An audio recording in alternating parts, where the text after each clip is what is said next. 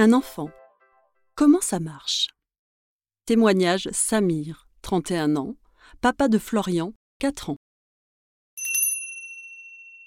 J'ai longtemps fait des colos comme moniteur. Je me souviens au moment de se départager les groupes, je me battais toujours pour m'occuper des 8-10 ans. C'est mon âge préféré. Les gamins ont déjà l'expérience de la vie en collectivité par l'école. Souvent, ce n'est pas leur première colo. On n'a donc pas grand-chose à leur apprendre à ce niveau-là. Ce qui est sympa surtout, c'est qu'ils s'intéressent à tout, sont motivés par tout. Une balade en VTT sous la pluie, un grand jeu de rôle à thème. Ils sont toujours partants pour aller camper. Ils commencent à pouvoir tenir de vraies discussions sur des sujets importants, mais sont encore des enfants prêts à croire une après-midi que le centre a été construit sur un cimetière indien dont on a réveillé l'esprit sacré. Avant, ils sont plus timorés. Après, c'est le début de l'adolescence. Ils commencent à préférer rester sur leur lit à écouter de la musique et à parler des filles qu'ils vont brancher à la boum. Ils font des bêtises comme tous les enfants, ils rechignent à faire leur lit, ils perdent leurs affaires, mais jamais rien de méchant. En général, ils savent jusqu'où ils peuvent aller et reconnaître quand ils ont vraiment déconné. Je suis maintenant papa d'un petit garçon de 4 ans. J'attends avec impatience ses 8 ans.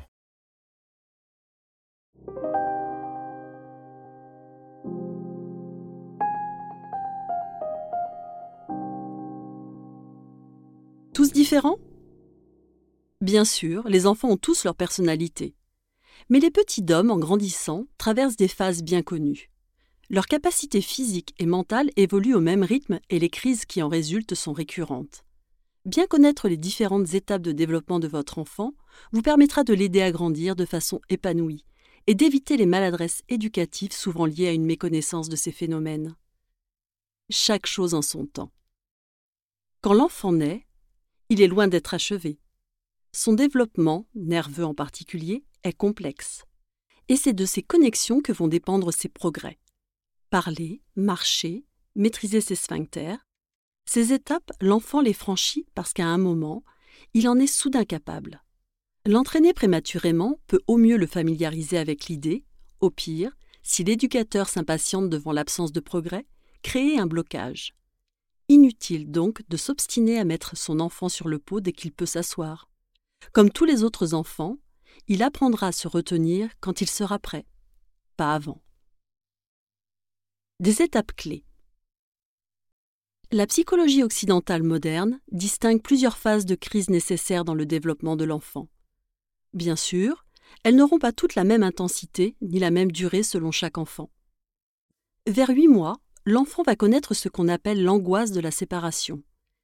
Il se rend compte de l'altérité de sa mère et a peur de la perdre à chaque fois qu'elle n'est plus dans son champ de vision.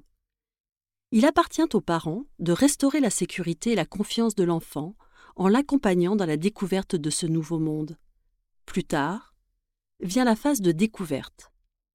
La liberté que lui confère la maîtrise croissante de ses mouvements est sans cesse bafouée par la volonté des parents c'est le début de l'apprentissage de la frustration et de l'affirmation de la volonté de l'enfant.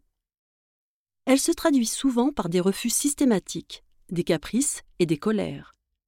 Il faut bien entendu que l'enfant apprenne qu'il ne peut pas tout faire et qu'il est soumis à l'autorité de ses parents, mais leur empathie lui est tout autant nécessaire. Entre 3 et 6 ans, l'enfant peut traverser une phase de bouleversement émotionnel, le complexe d'Oedipe il va connaître sa première déception amoureuse envers le parent du sexe opposé. Lui faire accepter la réalité et recouvrir une sécurité affective peut être un cap difficile à passer. Besoin d'amour.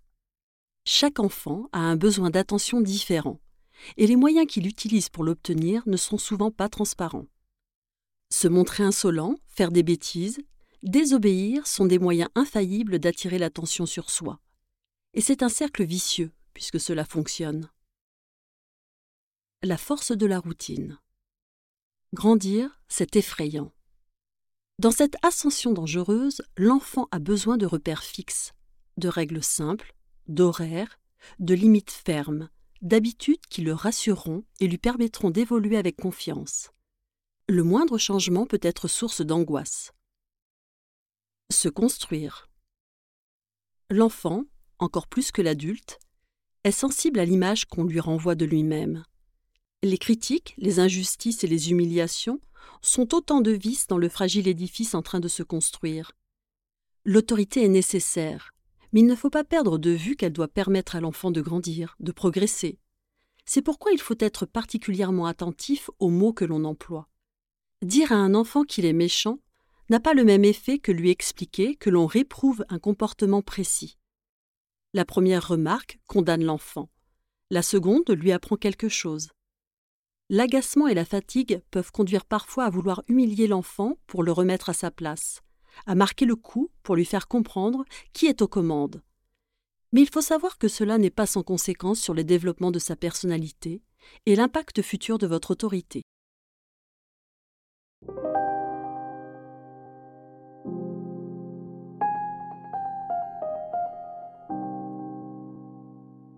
À retenir.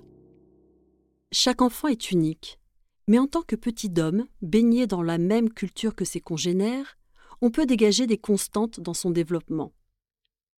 Comprendre ce que l'enfant traverse peut vous aider à mieux l'accompagner et permet d'éviter des maladresses éducatives. Les capacités de votre enfant évoluent au même rythme que la maturation de son organisme. Il ne sert à rien de presser les choses. L'enfance connaît plusieurs crises majeures l'angoisse de la séparation, la phase de découverte, l'apprentissage de la frustration et l'affirmation de l'individu, et la phase oedipienne. Les connaître permet de les appréhender plus sereinement le moment venu.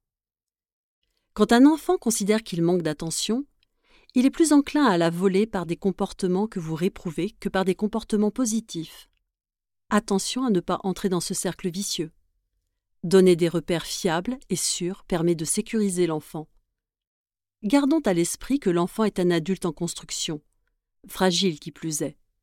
Les mêmes intentions peuvent générer des discours dont les conséquences peuvent être radicalement différentes.